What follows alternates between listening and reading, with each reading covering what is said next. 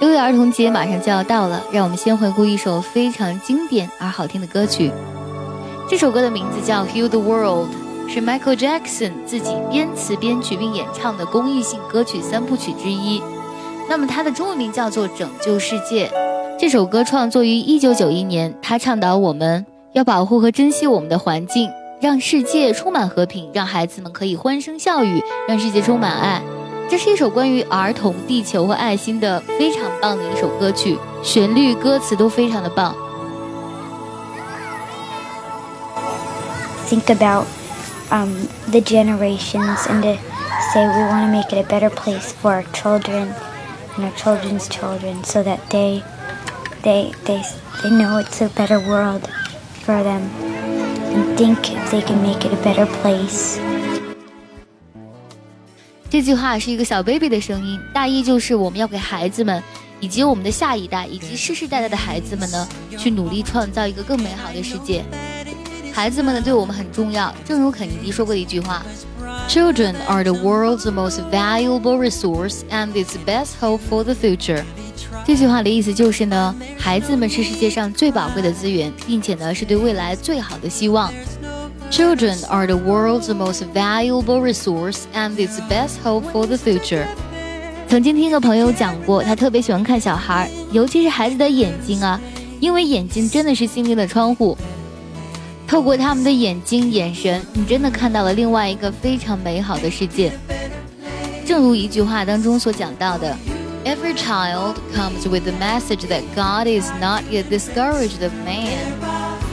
这句话的意思就是，每个孩子出生的时候都带来了讯息，怎么样的讯息呢？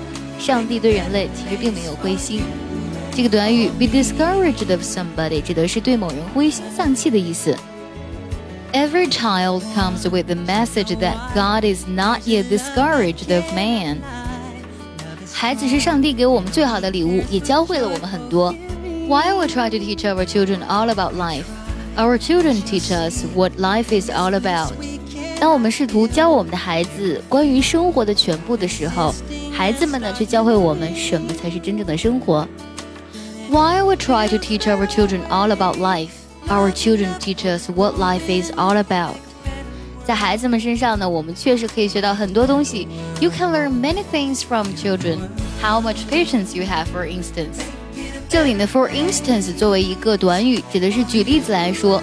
举例来讲呢，你就知道自己多有耐心了。 You can learn many things from children. How much patience you have, for instance. 曾经呢，听到过这样一句歌词。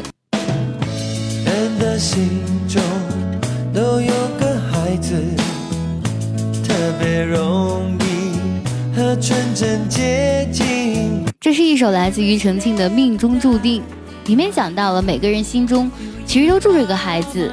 那么在六一儿童节呢，我相信这个节日其实不只是属于孩子们的节日，当然这是为他们专门的节日啊。我相信呢，每一个拥有童心的人呢，都会感觉到这种节日的快乐。Childhood is about innocence and playfulness. It is about joy and freedom. 所以呢，如果你可以感觉到快乐和自由，相信在这个特殊的节日里呢，你也会感觉特别的幸福。Happy Children's Day, guys!